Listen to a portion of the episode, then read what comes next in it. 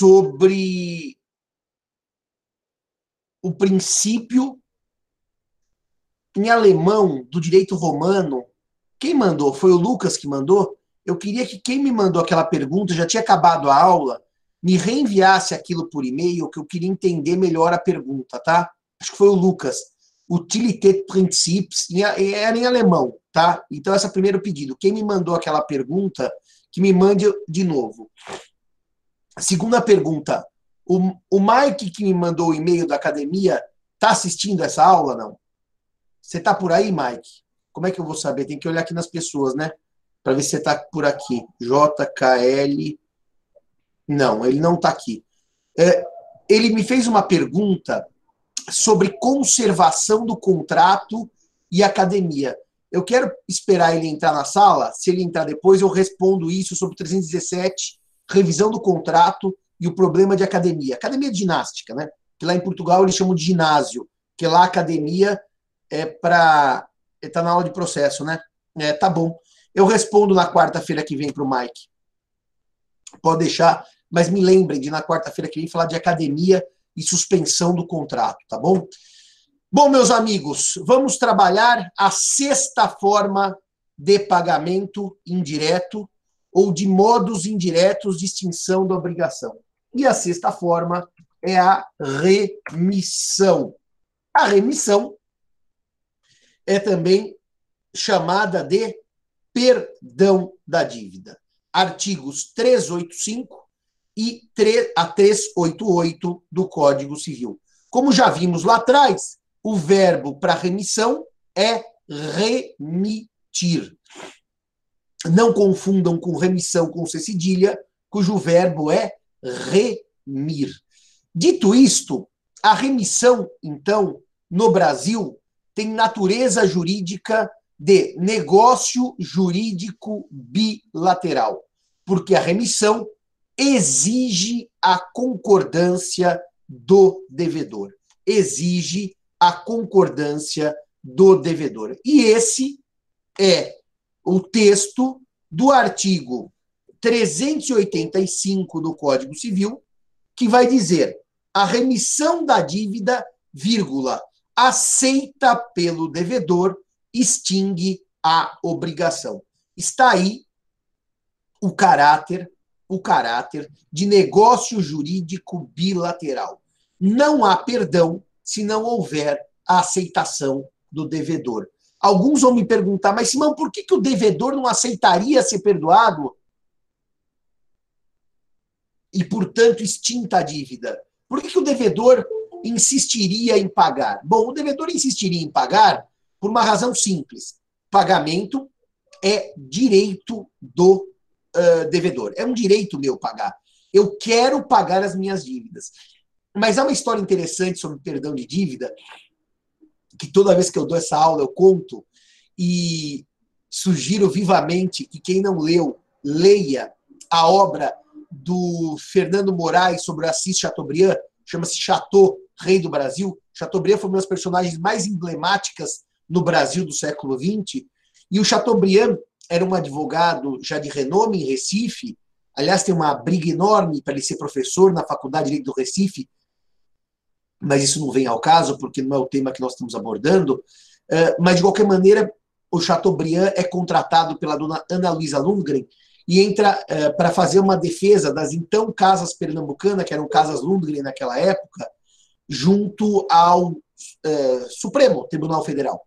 E o Chateaubriand ganha essa ação e a parte contrária, o advogado ex-adverso, vem a ser o futuro presidente da República, Epitácio Pessoa. Portanto, foi uma vitória emblemática do Chateaubriand para as casas Lundgren, e a dona Ana Luísa Lundgren, a matriarca da família, reúne os filhos e o doutor Assis faz um jantar para agradecê-lo, e na hora do jantar, após o jantar, na hora do licor, ela pergunta para ele, doutor Assis, e quanto é que o senhor vai me cobrar por essa causa que afinal foi vital para minha empresa, vital para o nosso sucesso, etc. O senhor diga o preço que eu não vou regatear, que eu lhe pagarei. E basicamente Chateaubriand responde para ela: Não, não vou cobrar nada da senhora. Não, mas como? Não, nada. Fiz porque acreditava na causa, etc. E daí o Fernando Moraes faz uma notinha de pensamento e para quem viu o House of Cards, sabe que esse é um recurso muito interessante no teatro, que remonta a Shakespeare. E o Fernando Moraes faz uma notinha mental do Chateaubriand, em que ele diz assim: melhor do que ter o dinheiro dos Lundgren é ter os Lundgren no Embornal. O Embornal, para quem não sabe, é aquele lugar que o caçador tem, normalmente uma peça de couro, em que ele vai enfiando as, a, a, a caça, os animais caçados. Então, repara, o Chateaubriand conclui que melhor do que o dinheiro dos Lundgren é ter os Lundgren lhe devendo um favor. Porque dinheiro a gente paga, favor não paga nunca. Então, o devedor pode sim optar por não aceitar a remissão e querer pagar a dívida. Agora, reparem, a remissão não se confunde com a renúncia. Se o credor renunciar ao crédito, a renúncia ela é negócio jurídico unilateral. A renúncia é negócio jurídico unilateral. Então, não precisa da concordância do devedor. Em termos jurídicos, remissão exige duas vontades, logo duas capacidades, de fato, de quem perdoa e de quem é perdoado. Renúncia não. É um negócio jurídico unilateral, eu renuncio ao crédito, eu não preciso da concordância do devedor, e, portanto, a, a renúncia só exige capacidade do renunciante. Só exige capacidade do renunciante. Qual é o objeto da remissão? Qualquer direito patrimonial de caráter privado. Por que caráter privado? O direito público não perdoa dívidas. O direito público anistia dívidas. E normalmente as anistias são aprovadas pelo poder legislativo. É, elas podem ser até de iniciativa do executivo, mas quem anistia a dívida é o poder legislativo. Aliás, vira e mexe, no Brasil, a anistia de certos tributos por decisão dos órgãos públicos. Portanto, a remissão que tratamos é um instituto tipicamente de direito privado. Há duas espécies de remissão: a expressa e a tácita. A expressa e a tácita. A expressa decorre da manifestação de vontade das partes. Bruna, quero perdoar o que você me deve em razão da pandemia. Bruna diz: Eu aceito. Isso é uma declaração expressa, por escrito ou verbal. A lei não exige forma escrita para a remissão. Mas a remissão também pode ser tácita. E será tácita quando eu pratico atos como credor incompatíveis à conservação do crédito, incompatíveis à conservação do crédito. Exemplo: nota promissória é um título de crédito em que eu assino, o credor retém a promissória. No momento em que o devedor paga a promissória, o credor vai lá e devolve o título de crédito depois do pagamento. Normalmente até ele rasga a assinatura do devedor e manda pelo correio. Há muitos anos eu comprei um terreno parcelado e foi assim eu assinei 50 notas promissórias, todo mês eu pagava o terreno e chegava no, pelo correio a promissória com assinatura rasgada. Se o credor devolve a promissória antes do pagamento, isso pressupõe perdão da dívida, porque notas promissórias se são normalmente uh, só devolvidas após o pagamento. Da mesma maneira, se eu desse um cheque para o Marcelo Cairala, outro dia o Marcelo Cairala comprou essa belíssima câmera, porque a minha câmera anterior era incompatível com o computador, para começar essas aulas virtuais, e aí eu transferi dinheiro ao Marcelo. Mas eu podia ter dado um velho e bom cheque ao Marcelo. Se eu dou um cheque ao Marcelo e o Marcelo me devolve o cheque, é porque ele está perdoando a dívida. Quem quer cobrar a dívida, deposita o cheque para se ver satisfeito. Portanto, a devolução do cheque implica perdão. Agora reparem. Reparem aqui. O Código Civil vai dizer isto no artigo 386 do Código Civil. Marcelo, faz a leitura do 386, que eu vou procurar um outro artigo que eu quero comparar com o 386, por favor. Faz a leitura, por gentileza. Bom dia, professor. Bom dia, pessoal. Artigo 386. A devolução voluntária do título da obrigação, quando por escrito particular, prova desoneração do devedor e de seus coobrigados, se o credor for capaz de alienar e o devedor capaz de adquirir. Por que a capacidade é exigida? Porque, por óbvio, se eu estou tratando de perdão por devolução do título, perdão exige capacidade de quem perdoa e capacidade de quem é perdoado. Uh, deixa eu fazer uma nota para vocês agora aqui, que eu quero comparar dois artigos do Código Civil, que são esses daqui. O 386 e o 324. É engraçado isso aqui, porque se vocês lerem a obra do professor Tartucci, o 324, que trata da quitação, vai dizer a entrega do título ao devedor firma a presunção do pagamento. E o 386 vai dizer a devolução voluntária do título da obrigação quando por escrito particular prova desoneração do devedor.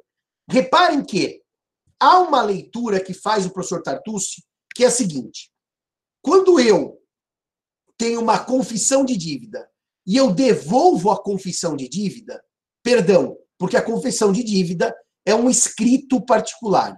Quando eu tenho uma promissória e eu devolvo a promissória, é quitação, porque o 324 fala em entrega de título.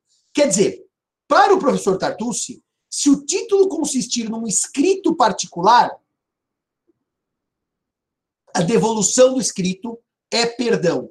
Se o título consistir, se o documento consistir em um título de crédito, a devolução implica quitação. Eu tenho uma leitura diferente dos dispositivos e eu vou interromper o compartilhamento para explicar para vocês. A entrega de um instrumento escrito ou de um título de crédito pode gerar quitação ou pode implicar perdão.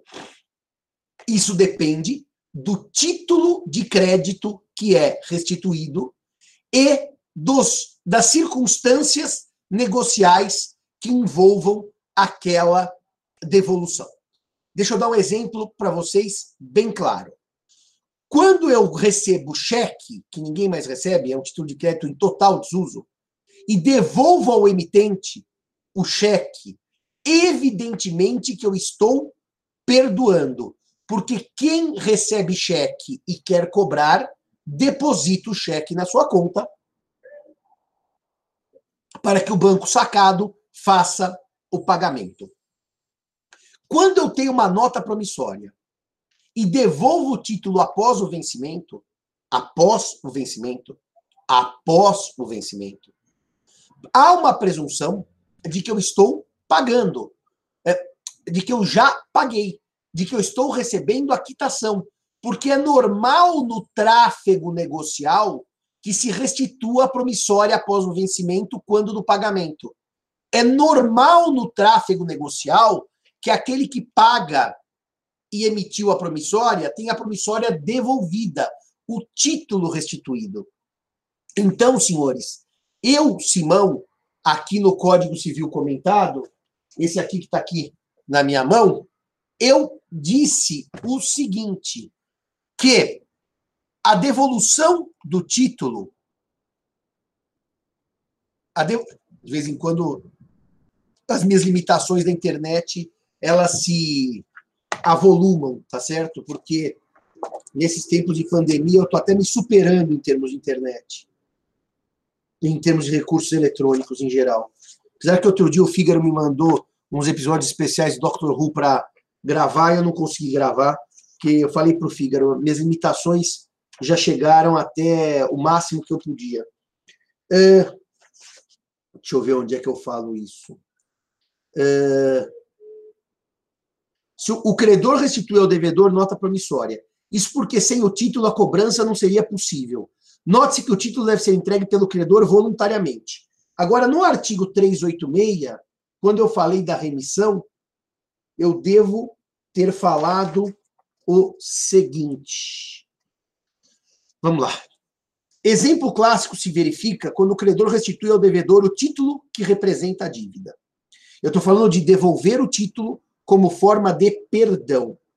O credor é o caso do credor que, ao invés de depositar o cheque, devolve ao devedor. O credor normalmente deposita o cheque em sua conta para receber os valores devidos. Se o devolve, é porque perdoou o devedor. O dispositivo é interessante se cotejado com o 324. Ambos estão aí na tela para vocês. O 324. Pelo qual a entrega do título firma presunção de pagamento. Há uma aparente contradição entre os dispositivos. Se o credor restitui instrumento particular ao devedor, nada mais poderá cobrar, quer porque recebeu o valor devido, e a restituição equivale à quitação, quer porque perdoou e liberou o devedor do pagamento. Se o devedor estiver com o título da dívida e o credor pretender cobrar a prestação devida, caberá provar o parágrafo único aí que a quitação está sem efeito. Por exemplo, que o devedor recebeu o título por coação, que o devedor recebeu o título por dolo. Simão, faz um resumo aí que eu não entendi nada do cotejo do 324 com o 386. Faço. A devolução do título representativo da dívida pode implicar tanto quitação quanto remissão. Depende do tipo do título de crédito. Isso tem a ver com o tráfego negocial. E, por outro lado, tem a ver também com a ideia de que alguns títulos de crédito são normalmente devolvidos só quando há pagamento. Exemplo, promissória. Então, após o vencimento, presume-se que a devolução da promissória implicou quitação. Claro que o parágrafo único diz que, nessa hipótese, o credor pode provar que o título está com o devedor de maneira indevida. E o parágrafo único diz que ficará sem efeito a quitação, assim operada, se o credor provar em 60 dias a falta do pagamento.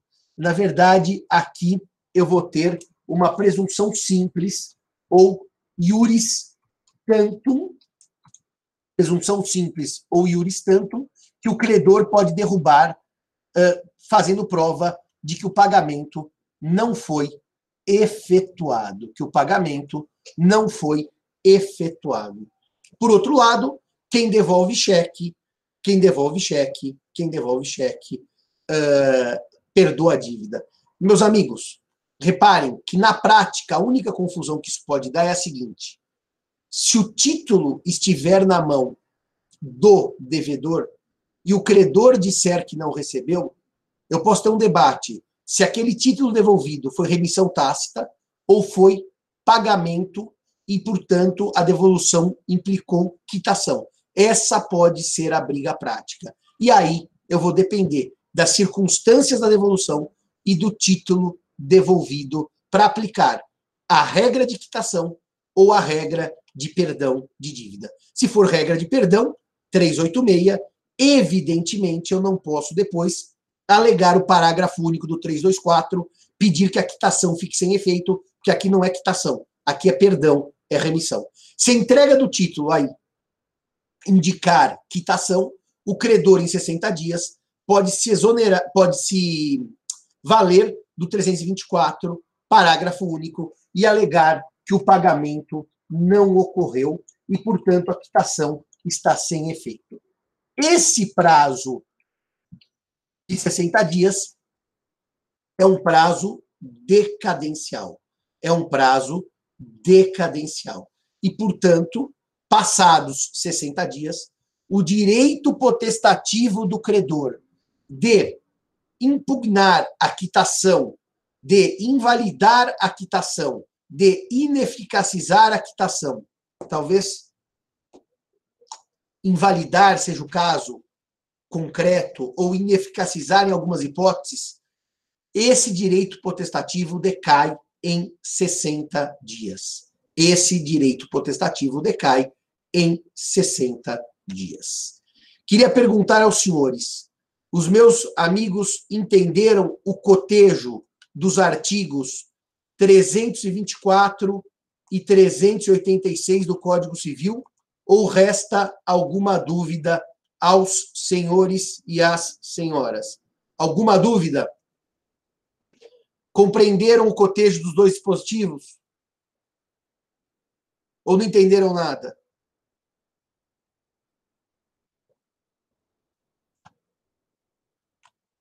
Vamos ver aqui no chat.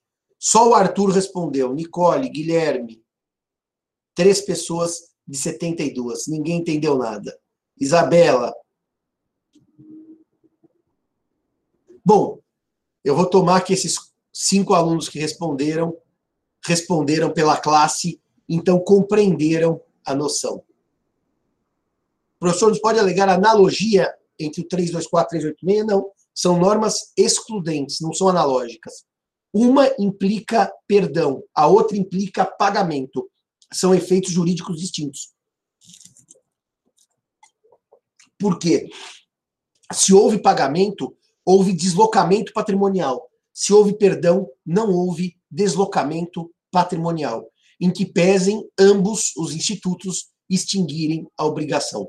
Se houve quitação, o credor pode invocar o parágrafo único do 324. Se houve remissão, o credor não pode invocar o parágrafo único do 324. Portanto, não são institutos por não posso aplicar essas regras por analogia. São regras distintas. Agora aqui vai entrar um momento da conversa que eu gosto muito, que os senhores acertam sem ler a lei, sem ler a lei.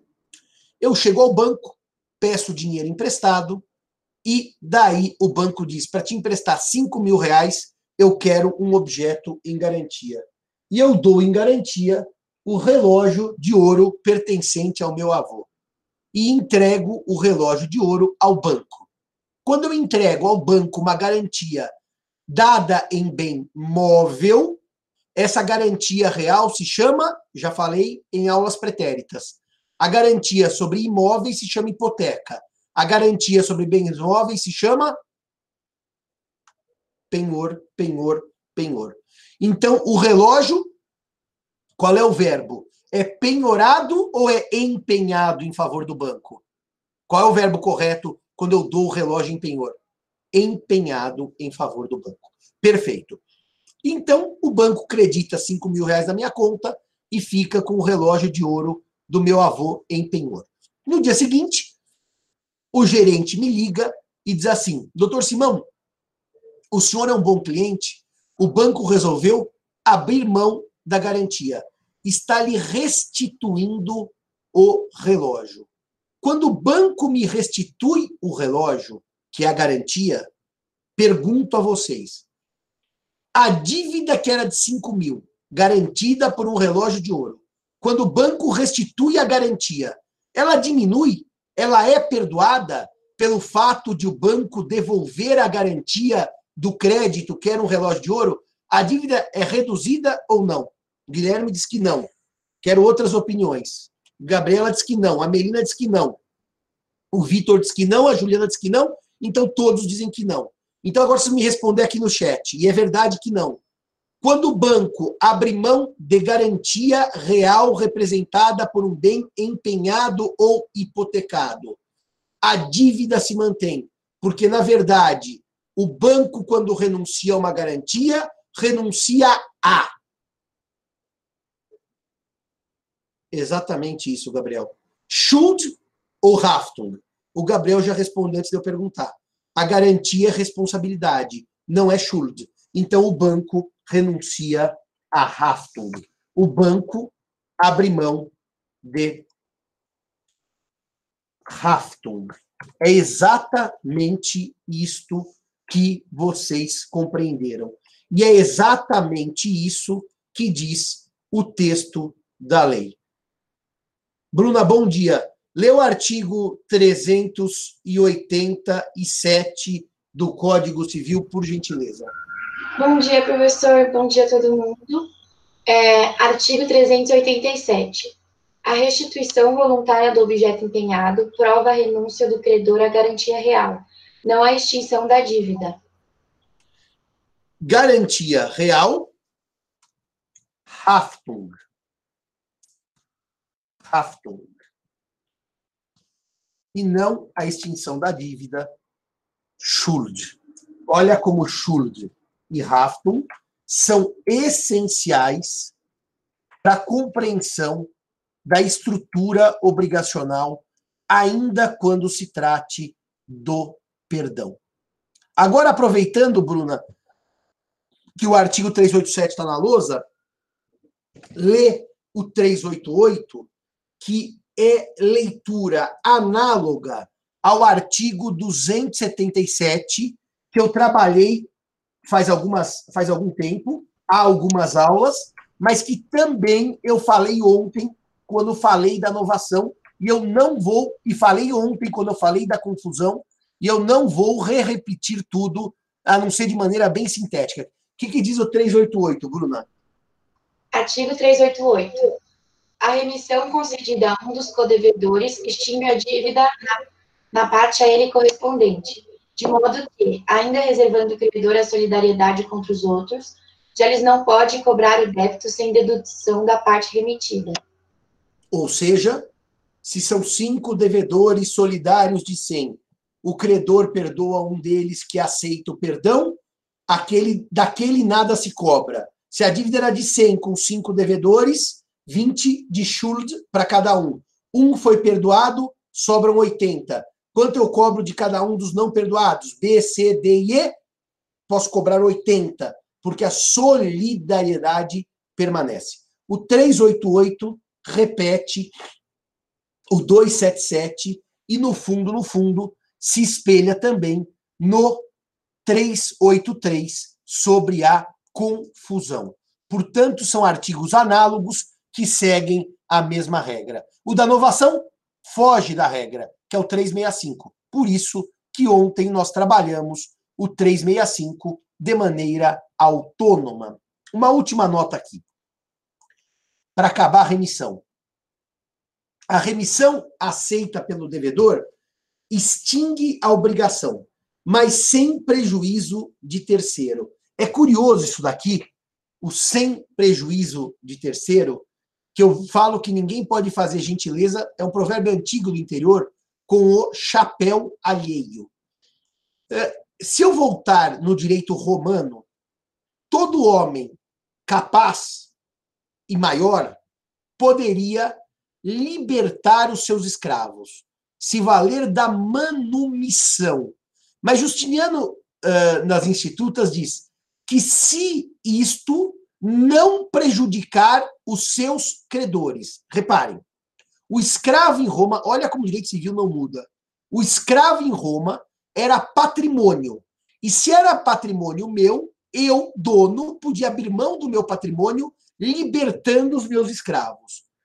Mas não poderia fazê-lo se isso implicasse, se isso implicasse prejudicar os meus credores, porque afinal os meus escravos, meu patrimônio, podia ser penhorado pelos meus credores. Direito civil brasileiro. A deve para B e B deve para C. A que deve para B pode ser por B perdoado, não há nenhum problema. Mas se o perdão de B com relação a A Devedor A, você está perdoado. Ele diz muito obrigado. Prejudicar C, para C, o perdão é ineficaz. Então, reparem. Simão deve para Bruna, que deve para Marcelo. Bruna perdoa Simão e Simão aceita extinção da dívida. Marcelo entra com uma ação contra a Bruna e vai penhorar os bens da Bruna que, que o Marcelo acha? Nada, porque Bruna não tem patrimônio. Então, Marcelo pega a declaração de renda, descobre que Simão deve para Bruna e penhora esse crédito. Na hora da penhora desse crédito, Simão responde: desculpe, o crédito não existe mais, porque Bruna já me perdoou. Está aqui a remissão, está aqui o instrumento do perdão de dívida. Mas nessa hipótese, a Bruna fez uma gentileza com chapéu alheio, porque ao perdoar Simão, prejudicou Marcelo, seu credor. E Marcelo invoca o artigo 385 do Código Civil e vai dizer que a remissão, mesmo aceita por Simão devedor, não pode prejudicá-lo. E, portanto, anotem isso. A remissão, anotem isso, é existente, válida e eficaz com relação ao credor e ao devedor, existente, válida e eficaz com relação ao credor e ao devedor. E Henrique, bom dia. E com relação ao terceiro, prejudicado por essa remissão. É Qual é o efeito jurídico dela? Ineficaz. Ela é existente, válida, porém ineficaz com relação ao terceiro prejudicado. Portanto, senhores, se Bruna remite Simão e Simão aceita a remissão, ainda que essa remissão prejudique Cairala, Bruna não pode cobrar de Simão nada, mas Cairala pode penhorar o crédito de Bruna com relação a Simão.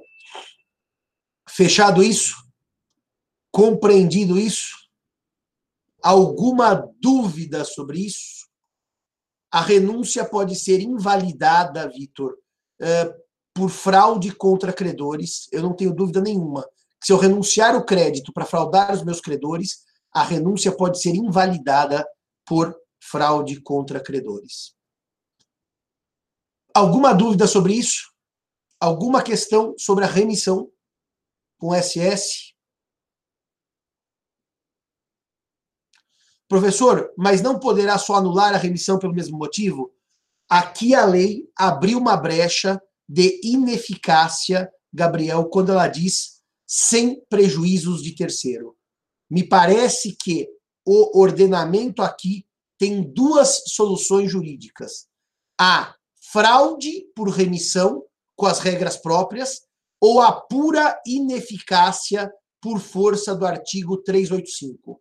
O artigo 385 abre uma brecha para puramente se declarar a ineficácia da remissão em prejuízo a terceiro, sem necessidade do arcabouço da fraude contra credores. Na renúncia, não há regra própria e eu precisaria me valer do arcabouço da fraude contra credores. Alguma dúvida sobre isso? Marcelo, anota aí que se eu não pus isso no código comentado, eu quero anotar que o 385 abre um campo para ineficácia sem necessidade de se invocar fraude. E anota aí também, Marcelo, as nossas pendências, que eu quero dizer também que eh, na renúncia isso não é possível, porque eu tenho que seguir as regras próprias da fraude contra credores. Alguma dúvida, meninos e meninas? Digam. Me parece que sim. Me parece que sim, Vitor. Toda vez que aparece sem prejuízo de, é uma ressalva no campo da eficácia. Aliás, na alteração do regime de bens, artigo 1539, o Código Civil vai usar uma expressão muito parecida. Não é prejuízo, não, que ele usa. Ele usa assim: 1500, 1639. José Fernando. 1639, José Fernando. É admissível alteração do regime de bens mediante autorização em pedido motivado de ambos os cônjuges, apuradas a procedência das razões invocadas e ressalvados os direitos de terceiros. O 1639, parágrafo 2 fala em ressalva de direitos terceiros. Também é campo da eficácia, não é campo da validade. Mais alguma dúvida, senhores, senhoras e senhoritas? Biase, você está assistindo a aula ou está dormindo, Biase? Estou atento aqui, professor, atento. Achei interessantíssima essa, essa pergunta sobre a fraude contra credores. Achei é muito propícia também essa comparação com a remissão e a possibilidade dos dois caminhos no caso da remissão. Muito, muito pertinente mesmo. O professor Biasi, Curitiba faz frio? São Paulo está frio hoje, frio e chuvoso. Frio. Frio, João. Ô, professor, acho que não foi minha resposta. Eu disse não. frio e chuva. Frio e chuva. É Além do frio, a chuva. Frio, chuva e pandemia, Biasi. É o, pandemia. a tempestade Veja perfeita, só. tá certo? Senhores e senhoras. Vai... Nós vamos bem assim. É. Senhores, senhoras e senhoritas, tudo ok? Deem ok aí no chat para poder prosseguir para o próximo ponto da aula. Tudo ok? Ok, ok, ok, ok. São oito horas. Eu vou fazer um intervalo, então, de dez minutos. E daí eu vou começar trabalhando com os senhores eu vou começar trabalhando com os senhores o chamado pagamento em consignação. É verdade, Fábio, a natureza reflete nosso humor com relação à quarentena.